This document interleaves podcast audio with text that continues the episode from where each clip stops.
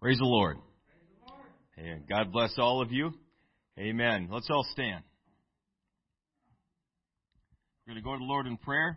Uh, other than for this service, we always want to pray for our services that God would move mightily and have, have free reign in this place today. Uh, we also want to pray for Brother Rapids. Uh, he injured himself a little bit, stretched his arm a little bit more than perhaps he should have. Amen. Uh, so he's uh, putting some ice on that. Let's pray for him. Uh, let's pray that, that God would touch him, that God would heal him. Amen. And of course, for this service, that God would move wondrously in our lives. There are needs that there are needs at present in this place. God God desires to meet them. He desires to meet our needs today. Amen. Lord Jesus, you're an awesome God. You're a wondrous, glorious Savior. We bind together as one, Lord Jesus, seeking your face, seeking to enter into the presence of Almighty God, seeking a touch from you, seeking to hear your voice. I pray, Lord, in Jesus' name, that you would be released into this assembly, that faith would be released into this assembly now, in Jesus' name. That we would see you as one body, high and lifted up. That we would understand that you have all power and all authority, and where you are, anything is possible. I pray, Lord, for Brother Rapids, Lord, that you would touch him, that you would heal him completely, wondrously, miraculously. I pray, Lord, that you would be in the room where he is at. Minister to that need, I pray. Renew all things in his body. Make all things new. I pray, Lord, in Jesus' name, that your great and precious, glorious name would be glorified in this place. As we lift up the name of the Lord Jesus Christ, that you would draw all men unto you. Hallelujah, Jesus. We do seek the face of the Lord our God today to receive of you all that we have need of in this place. Minister to every need. Minister to every need, I pray. Help us, Lord, to believe you when you say that you answer prayer. Help us to believe you when you say you love us more than anything else, that you've called us by name. Hallelujah, Jesus. And help us to seek your face today and to minister unto you with our worship and with our praise and with our giving of thanks because of the great things that you have done for us and because of who you are. Hallelujah, Jesus. These things we ask in Jesus' name. Praise God, praise God. Thank you, Jesus. Thank you, Jesus. Thank you, Jesus. Amen, amen. Thank you, Jesus. Amen. God bless you. Thank you for standing. You can be seated. Our youth hyphen class can be dismissed at this time. Amen.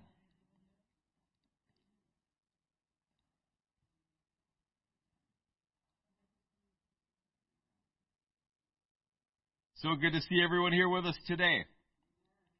By way of review, last week we talked about uh, the rich man and Lazarus. We discovered that uh, in life, the situation looked as if the rich man was in favor with God, blessed, mightily favored, and Lazarus, poor Lazarus, was suffering under the curse of God. Obviously, because he was poor, he was afflicted, he was he was just a mess. I mean, let's let's face it. Nobody envies Lazarus, at least not at this point. Afterward, however, everything got completely switched around, and we learned that present circumstances are not always indicative of future reality. We understand, or we need to understand, that the situations or circumstances we may find ourselves in in the moment here on earth is not an indicator of where I stand with God. Not necessarily. I mean, it, it could be, for sure. But if you know that you're living for God, if you know that you're right with Him, and you find yourself in an awful spot, folks, that doesn't mean that God hates you. That doesn't mean that God has turned His back on you. That means you're in a tough spot in the moment. You're living life on this fearful, fallen world. We're still in this, folks. And we're going to have ups and we're going to have downs, just like everyone else. We're not exempt from that. But the good news is that we have someone walking through that with us. Amen. And at the end of it all, even if that extends my whole life, I have an eternity of heaven, an eternity of blessing and peace and joy, an eternity in the presence the physical presence, the direct presence of Almighty God. Amen. Today is the day of salvation. We see the rich man's request, a little bit too little, way too late.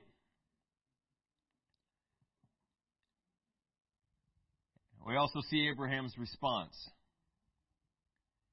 They have Moses and the prophets. If they won't hear them, they're not even going to believe someone, though they be raised from the dead. And we talked about that, how worldviews can assimilate that kind of evidence. They can assimilate miracles if they want to believe it badly enough. Miracles in and of themselves are not going to convince anybody. We need miracles. We need the demonstration of spirit and of power. Amen.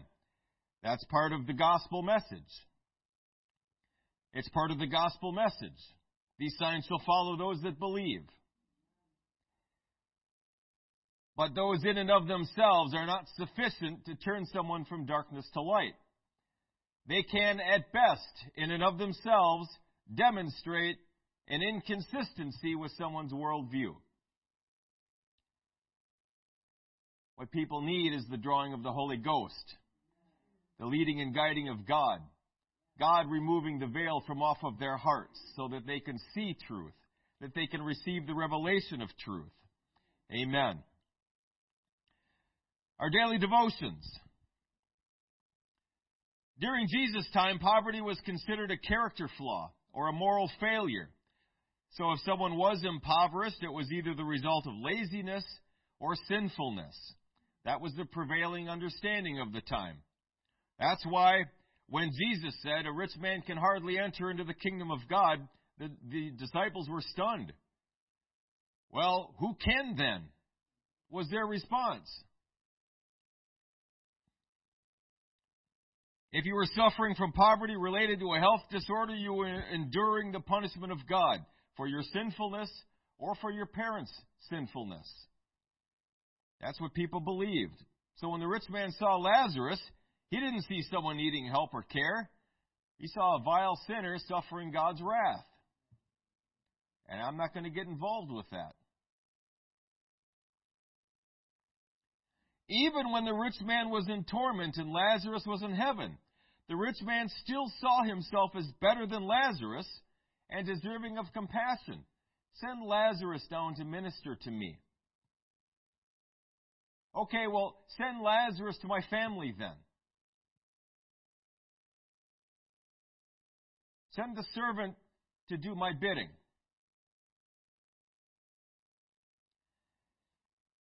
We see because this idea persisted beyond death that this is not a cultural phenomenon. The Jews didn't simply believe this because of their culture. They believed it because of their sin nature. I'm deserving of mercy and grace and compassion, but you're not.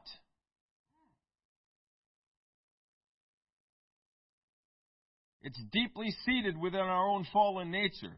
This condition, as with all of the rest of them, require the gospel of Jesus Christ to be set free from them.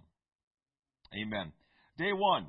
Ministry must start at home and extend into our communities. Those that we have relationships with and therefore influence over are perfect opportunities for ministry.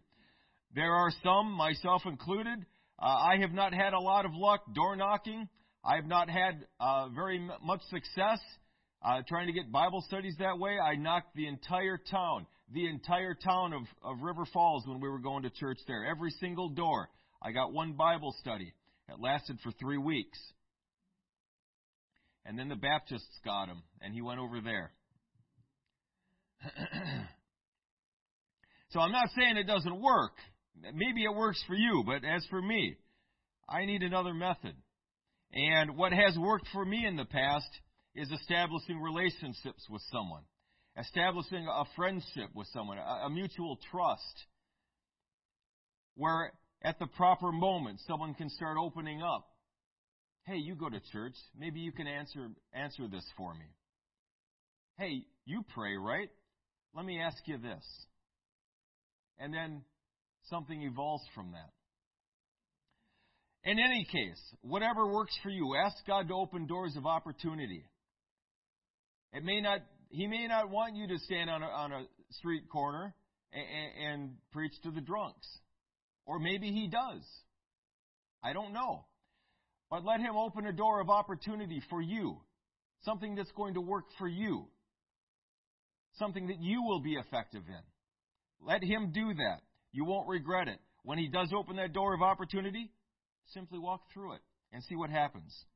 Amen. Day two. The love of money is the root of all evil. We know that. It's not money that's evil, it's the love of money. But money can be a snare, just like every other tool can be a snare. Money is a tool.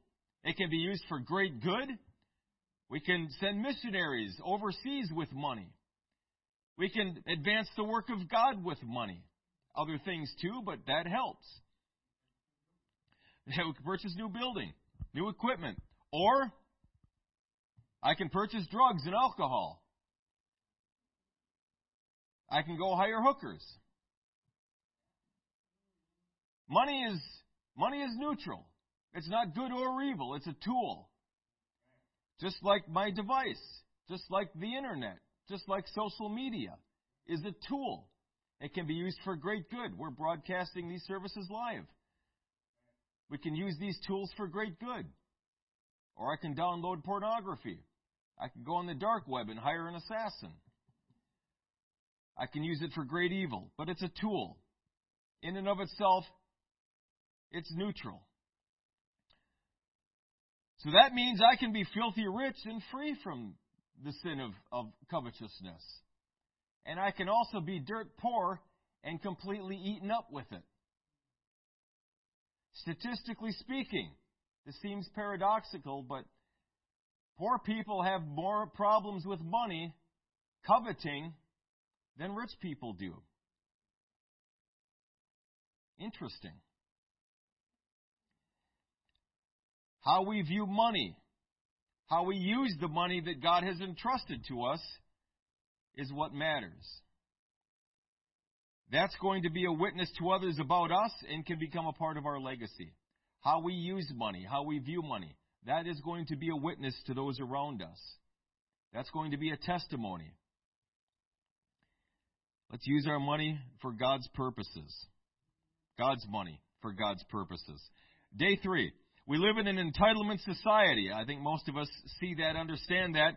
Most people seem to believe the world owes them something just because they were born. Previous generations, that, that wasn't the case at all. Our parents taught us, dude, if you want anything, you got to go work for it. And when my dad would tell me that, there was no pity in his eyes. None.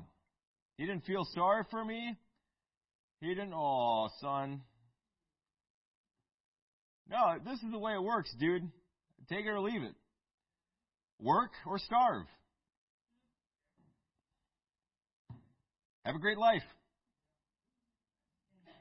And and that's if if it is taught, it's not received by a lot of people.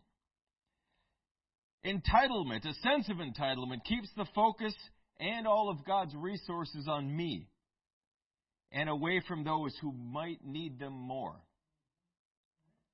When all we want in our lives is better treatment, better circumstances, better conditions for us, and we fail to advocate for those less privileged, then we do not have the mind of Christ. We have the mind of someone else. The devil. That's how the devil wants us to think. Me, me, me, me. How am I going to get? How am I going to obtain? Is that the mind of Christ?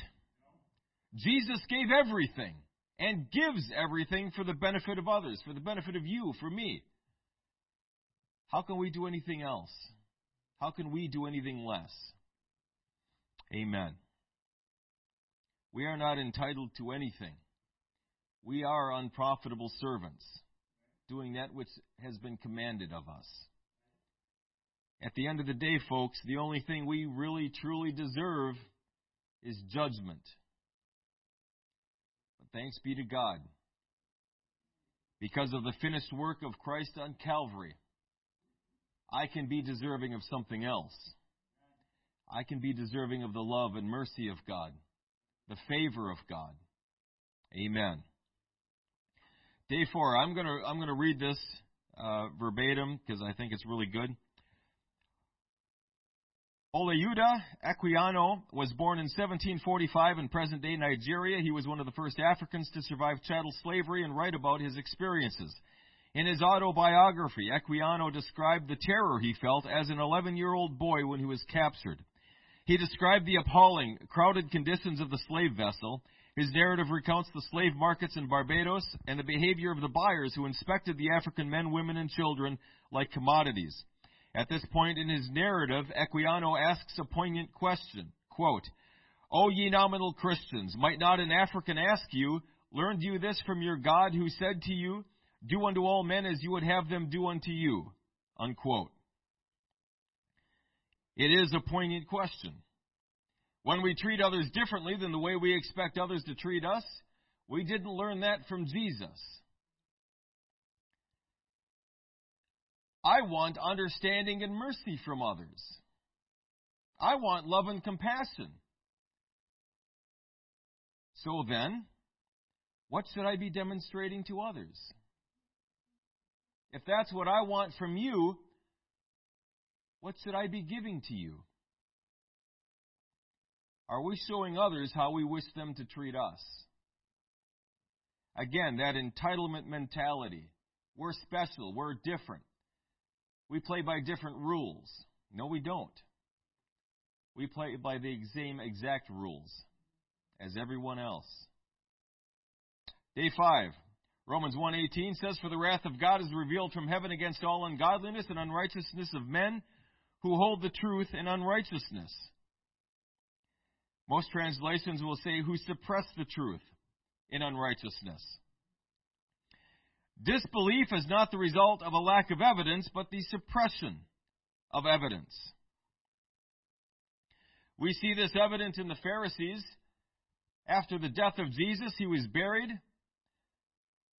They were afraid that he was actually going to be raised from the dead. So what did they do? Rejoice that their Messiah was here. Not even close. They paid people to say he was stolen away. They bribed the guards and told them, We will protect you. Just say they were, he was stolen. You fell asleep. They knew that was false. They knew what happened. But they suppressed it. They hid it. According to the Death Penalty Information Center, the most common reason for exonerations is official misconduct through concealing evidence. In these particular trials, the suppression of evidence is literally a matter of life and death. And the corollary there is suppression of biblical truth is a matter of eternal life and death. That's why it's so it's so important, church, to know the word of God, to know it, to be persuaded of it, to be apt to teach. Amen. That's the ministry that we've all been given. We are repositories of Christ's truth in this world. He has entrusted us with spiritual truth. What are we going to do with it? Are we going to hide it? Or are we going to teach it, preach it, share it? Amen. Our lesson today, Luke 19 and verse 10 is where we will get our scripture text. And that says this For the Son of Man is come to seek and to save that which was lost. Imagine hiking through the woods on a beautiful summer day. You're following the clearly defined trail and enjoying the scenery. Like most walks in the woods, sights and sounds off the trail draw your attention. I cannot resist that. You decide to venture just a few feet away to look at a unique rock formation that caught your eye. Before you know it, you've wandered a little farther from the trail while looking at other things. Suddenly, the trail is nowhere in sight. You've wandered so far that you are officially lost. Frantically, you look in all directions for some familiar landmark. Seeing none, A sense of hopelessness settles over you. It will take a miracle for someone to find you. Being lost means we have become disconnected from what makes us feel secure. It takes away our sense of balance in life and leaves us looking for something. Lost means that what was once clearly seen and visible is now hidden from sight. Being lost can also bring about the greatest feeling of aloneness a human being can experience. Whatever causes us to become lost, whether it is because we were preoccupied or merely forgetful, can cause us to spiral into despair. Our minds begin to reel with thoughts of what life will be like if we are never found. The heart gripping fear that a mother experiences when she realizes her child is, has been lost is indescribable. She will go to any extreme and lose all sense of respectability and decorum to find her child. Far beyond any danger of being physically lost is being spiritually lost. The Word of God is a clear path for anyone wanting to be saved. Becoming distracted by the things of this world can cause us to leave the well worn path and become lost. One distraction after another leads us farther from God. But when we are spiritually lost, all is not hopeless. Luke 19:10 tells us the Son of Man has come to seek and to save that which was lost. Take heart. While we are looking to be saved, God is looking to save us. Like the mother with a lost child, the Lord will go to great extremes to find each lost soul. Aren't you thankful for that? Amen. Jesus loves the sinner. I know the Bible says that he's angry with the sinner every day. I know it says that in the book of Psalms. But he loves us anyway. Can you be angry with someone and still love them? I submit to you that you can't be really angry with someone unless you love them. Otherwise, I couldn't care less. Do what you want, man. I, I don't know you. You do you. If I don't care about someone one way or the other, there's not going to be any emotion there at all. But if I love you, yeah, I might be angry with some decisions you make, some choices that you make, some paths that you decide to go down. But that's because I love. Genesis 3 8 and 9 says this. The best description of this I can find in Scripture. And they heard the voice of the Lord God walking in the garden in the cool of the day, and Adam and his wife hid themselves from the presence of the Lord God among the trees of the garden. They were running from God. They weren't just lost, they were actively trying to avoid God. Verse 9 says, And the Lord God called unto Adam and said unto him, Where art thou? Adam, where are you? Where are you, Adam? Seeking him, going after him, trying to find him. You and I were the same exact situation, running away from him while he was seeking us out. Each and every one of us. We've got to remember that every person was born, was created, was fashioned in the image and in the likeness of God. We are not ectoplasmic slime that crawled out of the muck three billion years ago. We're not. You laugh. But there are people there that believe that with all their heart. That's all they've been taught. That's all they know. And if you don't scratch or dig into it at all, it makes sense. It seems to fit.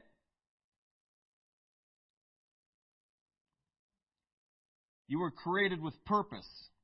You were created on purpose infused with purpose for a reason. You're here for a reason.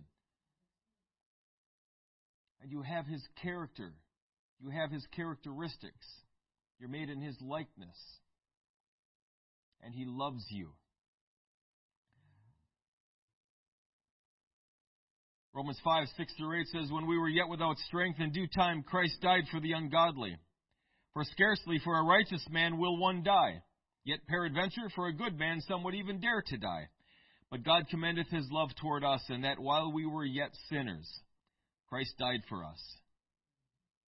Jesus loves the sinners, folks. He loves them. He wants to do everything that he can to lead them to him.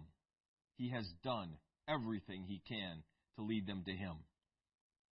God doesn't care who you are in this world. He's not, I know, I know we talked about the talents. I know we, we, our understanding is that God desires, He even commands us to multiply the talents and the gifts that He's given us. But His love is not dependent on that. He loves you no matter what you do. His love is not concerned with what kind of profit you can generate for the kingdom of God. He's not looking at the bottom line when He saves people, when He ministers to people's needs. He's not looking at what that can do for His church, what that can do for His name. Well, if we get this guy, he'll be really good at reaching all these people. He's not looking at that. He's going to save you no matter what you do or try to. He loves you just the same as everybody else that's ever lived. And it doesn't matter what you do or don't do, who you are or aren't. His love is just the same.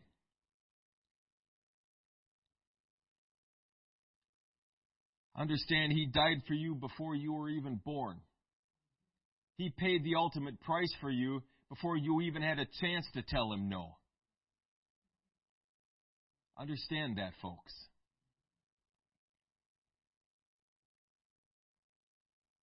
Some of us here need to receive the love of God.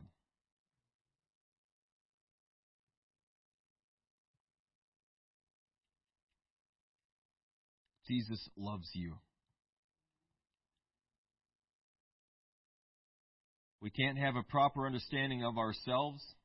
We can't understand who we are. We can't love anyone else unless we first receive His love.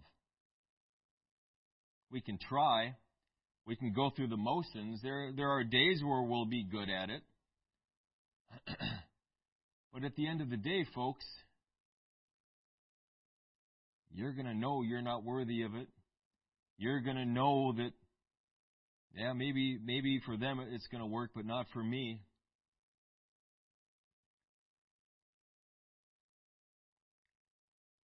Some of us need a revelation of the love of God, that God loves you. He knows you by name. He called you. He created you.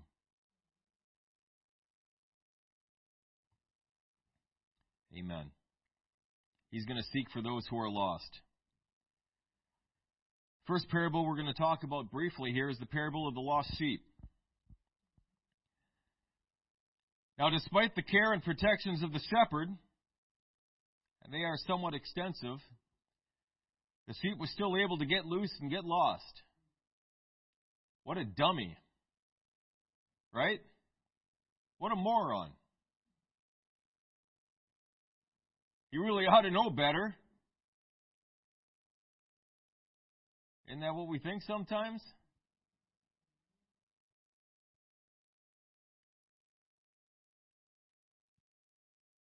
Maybe, maybe not. But the fact of the matter is, the sheep got out. The sheep is lost. So what does the shepherd do? He leaves the 90 and 9 and he goes out to look for it.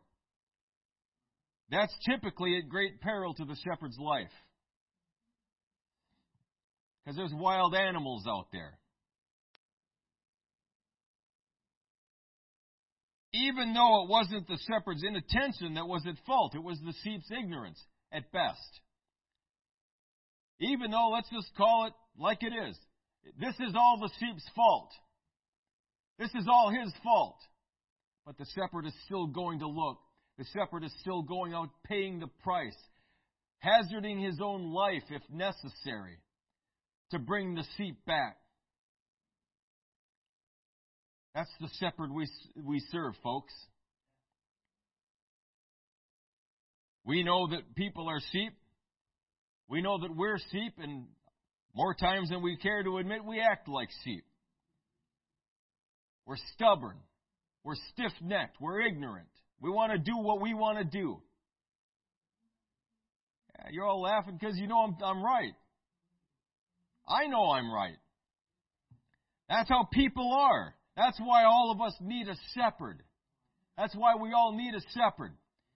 The great shepherd who suffered on a cross and died for us, who loves us more than we'll ever understand. We need him. We need a relationship with him. We need to learn how to, to understand what he's saying, being comfortable hearing his voice. The sheep hear his voice. We've got to hear his voice. We've got to hear when he's calling. We've got to hear when he's when he's hey, you're straying too far. Come back. We've got to hear that, folks. And if we can't hear that, we're going to end up being lost. But even in that situation, folks, he's going to go out looking for us. He's going to be seeking and saving that which was lost. Amen. Why? Because you're worth it. You're absolutely worth it to Jesus. And if you're absolutely worth it to Jesus, then we're worth it to one another, right? We're worth sacrificing for. Amen. The joy that is experienced when that which was lost is found. When Jesus finds that lost sheep and brings them back to the sheepfold, there is great rejoicing. Great rejoicing. More than over the ninety and nine that had stayed. When I was in the Army, I had, uh, they called it an opportunity, but I didn't have a choice. Uh, I was in the 82nd Airborne Division, very happy to stay there uh, in a in a 102 Deuce howitzer section. Okay, that was my that was the gun that I was working on. Well, they were forming a 19 or 8 battalion, and they were they were getting them ramped up to be airborne qualified. I was I was a PFC at the time, but I I had a couple dozen jumps under my belt at the time. These guys had just come out of jump school, the whole battalion. The term for that is cherry. Okay? That's what we call people who just come out of jump school. It's cherries. Because they on their red beret they didn't have any crest on it yet. It was just all a cherry. Anyway. That's why. Anyway, uh, so those of us that were voluntold to go be a part of that unit were a little bit nervous because our first jump it's always a night jump, and it's always probably at least 120 to 250 people in the air all at once. So it gets chaotic up there. And uh, so we were. I was nervous. I was. I was very nervous. So were a lot of other people. But uh, ended up, I was. I had good reason to be nervous. That story for another time. Um, so anyway, we got down there, and you know we got everything put away, got our room, all that stuff, and then we we had to get ready to deploy because we were we were going to jump that day or that night. And so I was getting my stuff together and realized I don't have my Kevlar helmet. I don't have my Kevlar helmet. You've got to be kidding me. I could see, I could, I mean, my heart just sunk. I'm dead. When I show up to formation without my helmet, I'm dead. I don't know what they're going to do to me. Field grade Article 15 for sure. Uh, I don't know what else other than, and all the embarrassment. I'm supposed to be the seasoned jumper, and I'm going to show up without my helmet. And they're going to laugh at me. Anyway, I was, I was desperate. I looked everywhere for this stupid helmet. It's got to be somewhere. Nowhere. I couldn't find it anywhere. I dumped everything out, threw it all over the ground. And right before this, right before this, that morning, I showed up for PT, the only one in the wrong uniform. The only one. How did everybody else know what the uniform was? I wasn't told what the uniform was, or I don't remember being told. So that was my start. That was my first formation in this new unit. And now, I'm going to show it without this helmet. I'm like, you've got to be kidding me.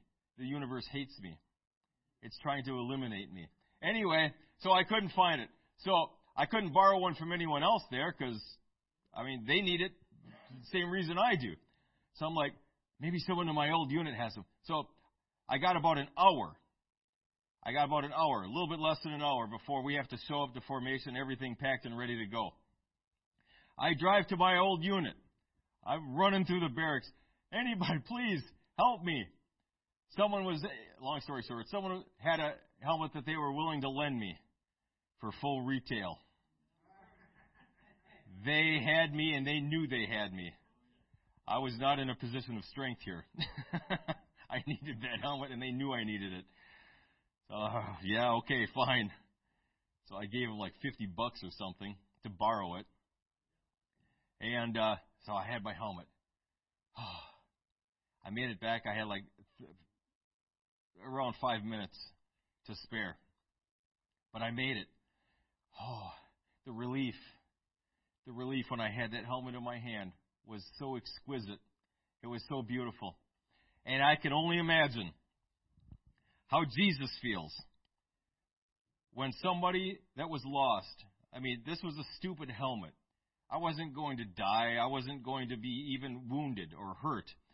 It was just going to be really embarrassing and really frustrating.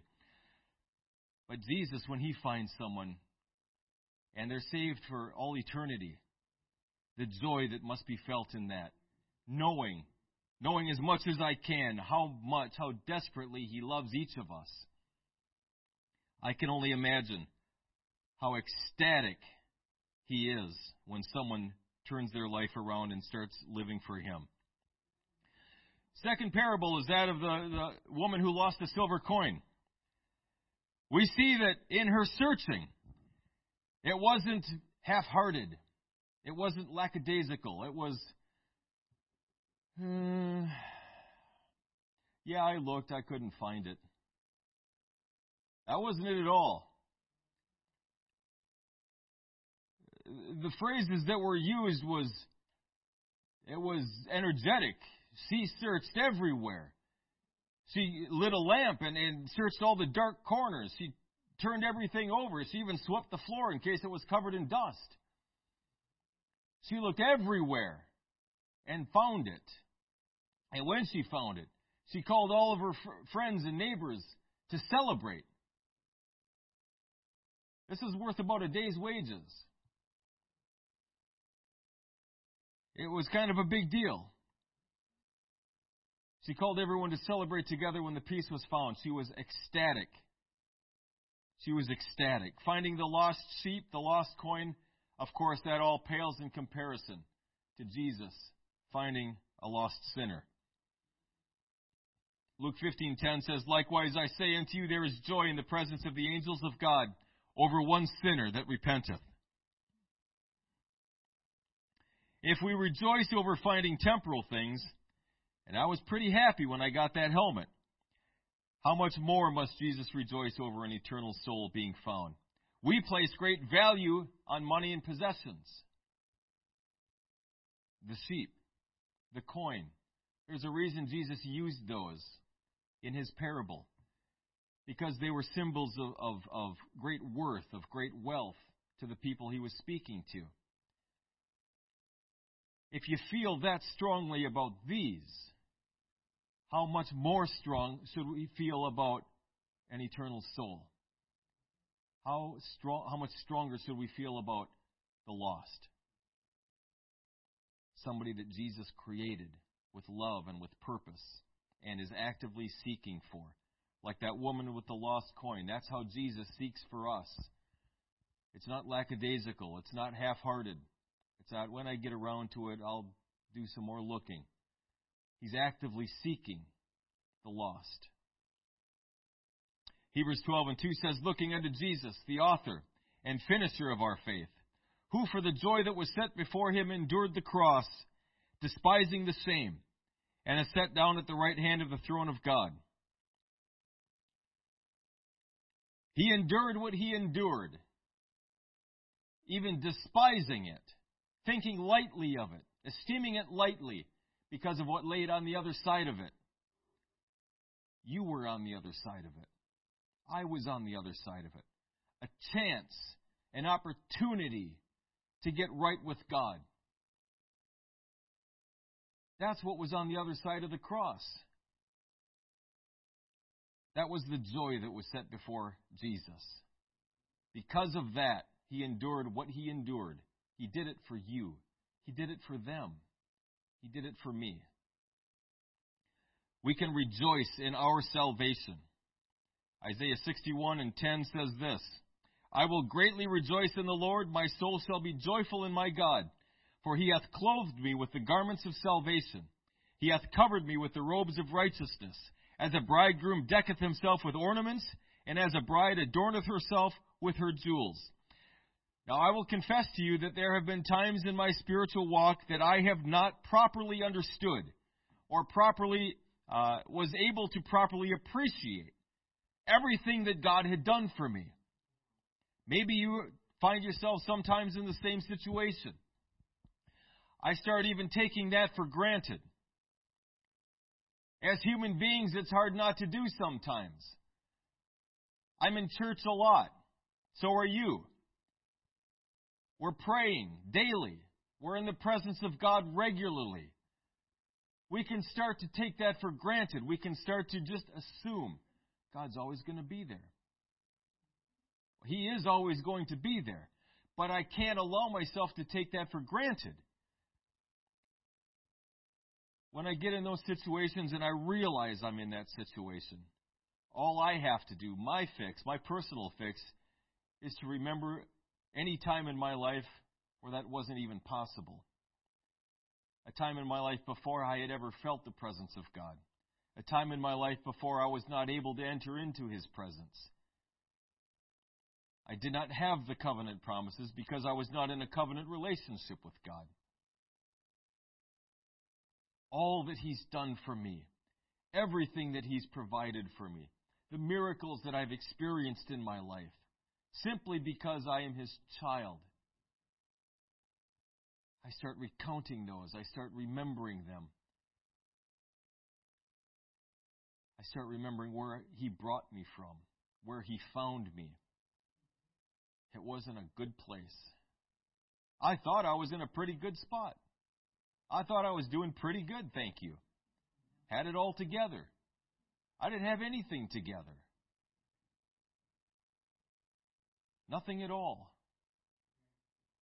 And I remember that, and I remember who I was back then and who I am today because of the power, because of the blood of Jesus. and it doesn't take too much of that before I can find a place of repentance. I am so sorry for taking you for granted. I don't ever want to take him for granted. I don't ever want to take anything that He's done for me for granted. He's done so much. Salvation is such a powerful thing. It's such a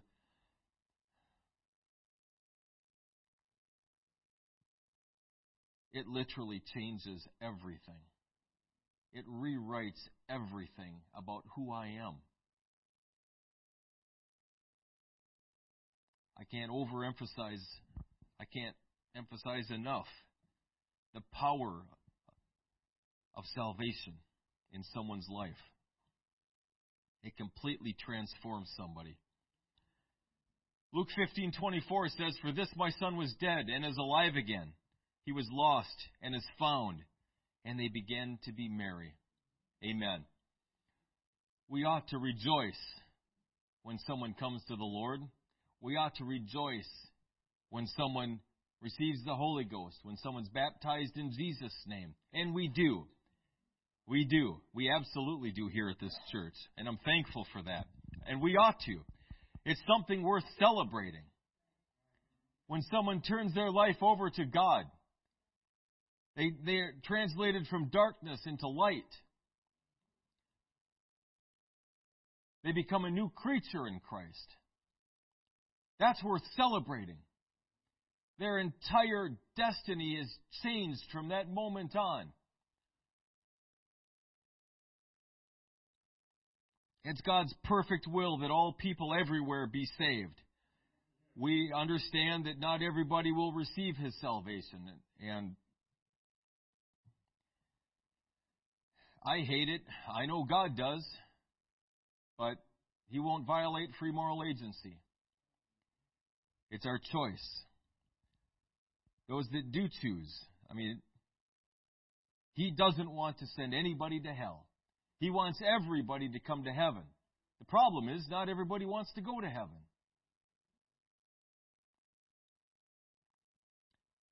John 3:17 says for God sent not his son into the world to condemn the world but that the world through him might be saved. 2 Peter 3 and 9 says the Lord is not slack concerning his promise as some men count slackness but is long suffering to us we're not willing that any should perish but that all should come to repentance. All of heaven rejoices when people are born again. All of heaven rejoiced when you were born again. Amen. It makes perfect sense that we ought to celebrate and rejoice when others are born again. And again, I'm so thankful to be a part of a church that understands that. We do celebrate that. We do look for that. Amen. Zacchaeus. We all know the Sunday school song, probably, at least a part of it. The wee little man was he. Oh, well, I'm not going to sing it here. Yeah, I know that's why you said that. Almost got me. Nope. Zacchaeus was lost. He was a tax collector.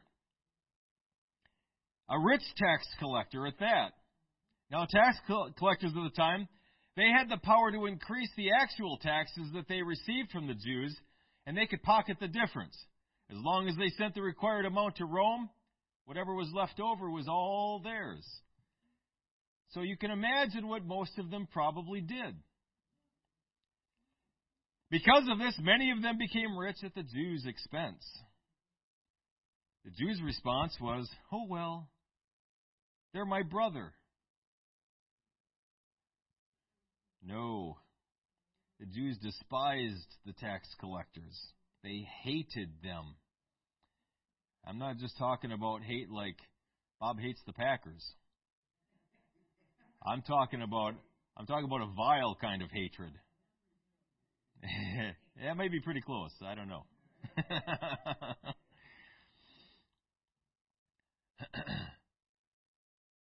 Zacchaeus apparently was one of these guys, and he was despised for it. But Jesus shows us that even somebody like this can be reached with the gospel. It looks, according to the account, it looks like Zacchaeus was looking to see Jesus. He climbed a tree so he could get a better look. Unbeknownst to Zacchaeus, Jesus was seeking him. Jesus had already intended on finding him. In front of all the Jews, in front of the whole crowd, Jesus declares, Zacchaeus, I'm going to spend time in your house today. I'm going to meet you in your house. In front of everybody. Jesus declares that he's going to be entering into the house of this despised sinner. Now we can all imagine the Jews' reaction to that, the vitriol, the, the confusion. What, Jesus, don't you know? Don't you understand? we all know what that reaction was, but can you imagine Zacchaeus' reaction to that?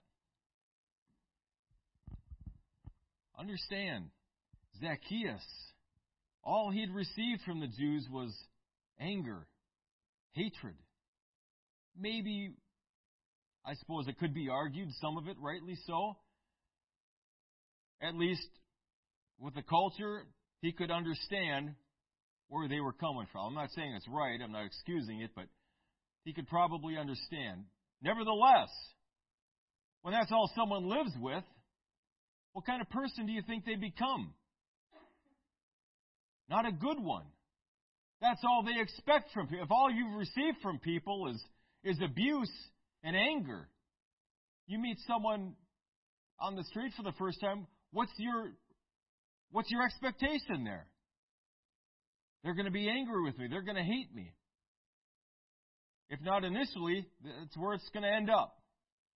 Because that's all you've ever known. When Zacchaeus experiences this for the first time, maybe, I can only imagine what's going through his mind. Jesus wants to see me? at my house? What's going on here?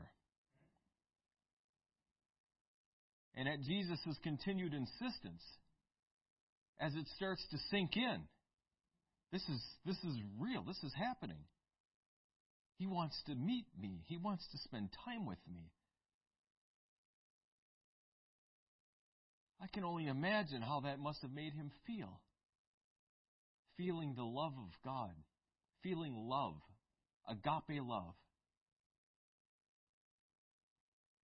Folks, there's no powerful thing in someone's life when Jesus, through you, can minister that love to someone. I'm not talking about a, a, a sloppy, syrupy, ooh, Jesus loves everybody kind of thing. That's not what I'm talking about. I'm talking about agape love. I'm talking about you understand where this person is at. You know you know who they are, but you love them anyway.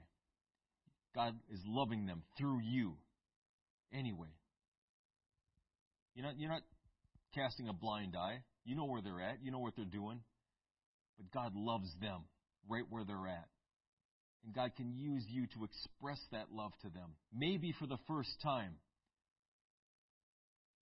Don't be surprised when someone feels that love for the first time that they get confused.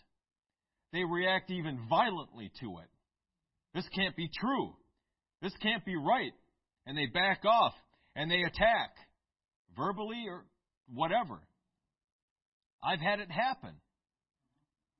They're not used to that. They don't understand that. It confuses them. What a messed up world we're in where you, you try to express genuine love and compassion and concern in someone's life. And they can't accept it. They can't believe it. There are Christians living the same way, though. They can't receive the love of God. I was living that way for years. I didn't even know it. But let me tell you, I can feel the difference I'll never go back. No, sir, no how, no way. I've received the love of God and I'm going to continue to receive it. I may not always understand it, but I'm going to keep receiving it. I'm thankful for it. I'm thankful that God loves me. I'm thankful. And, and because I've received that love, folks, I see how He can love someone else. Because I know me better than anybody. And He still loves me. So certainly He can love you. And certainly He can love you through me. And He can love them through me. Amen. What a powerful thing is the love of God. We see how Zacchaeus responds. He responds with true repentance. He's going to give back everything he's stolen with reparations. This greedy tax collector all of a sudden, when encountering the love of God, he finds a place of repentance.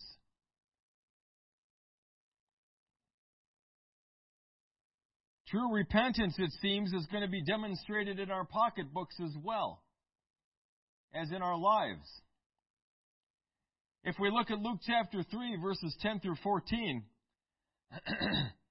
we find something very interesting. This is John the Baptist, and different people are asking him different things. Verse 10 starts off by saying this And the people asked him, saying, What shall we do then?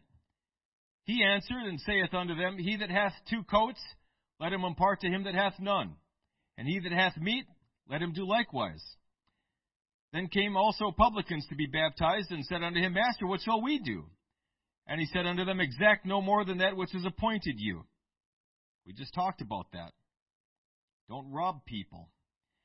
And the soldiers likewise demanded of him, saying, And what shall we do? And he said unto them, Do violence to no man, neither accuse any falsely, and be content with your wages.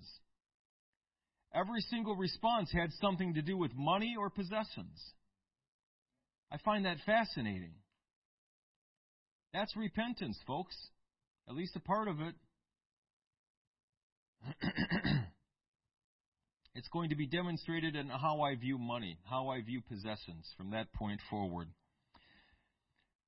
Do you celebrate that Jesus sought for you and changed you?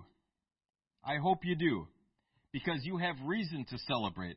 If we celebrate any day in our lives, if you celebrate birthdays, anniversaries, etc., etc., I like to celebrate them not because I think I'm worth anything more than any, anyone else. I just I just like to get gifts.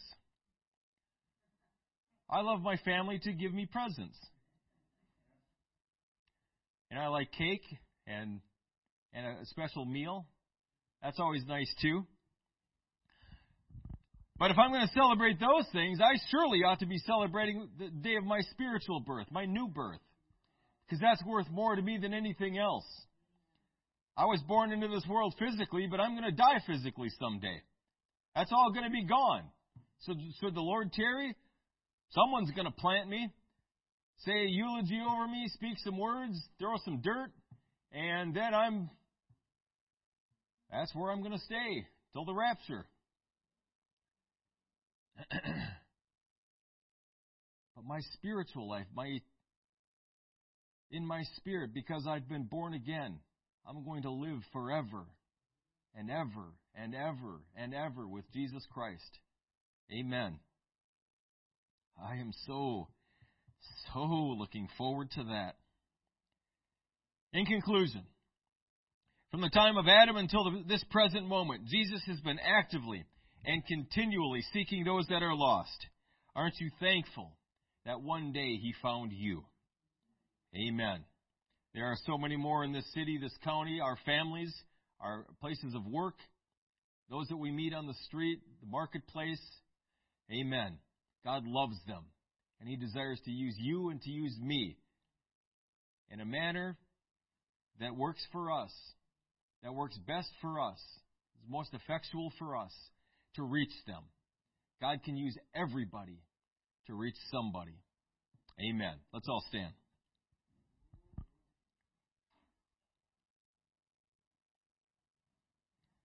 Lord Jesus, I'm so thankful that you are actively and continually seeking and saving that which was lost. I'm so thankful, Lord Jesus, because I was in this world without hope. I had no knowledge of this. I wasn't born into it. Others here were in the same boat. But yet you reached us. You found us. You, you found us. You led us to a place of repentance unto salvation.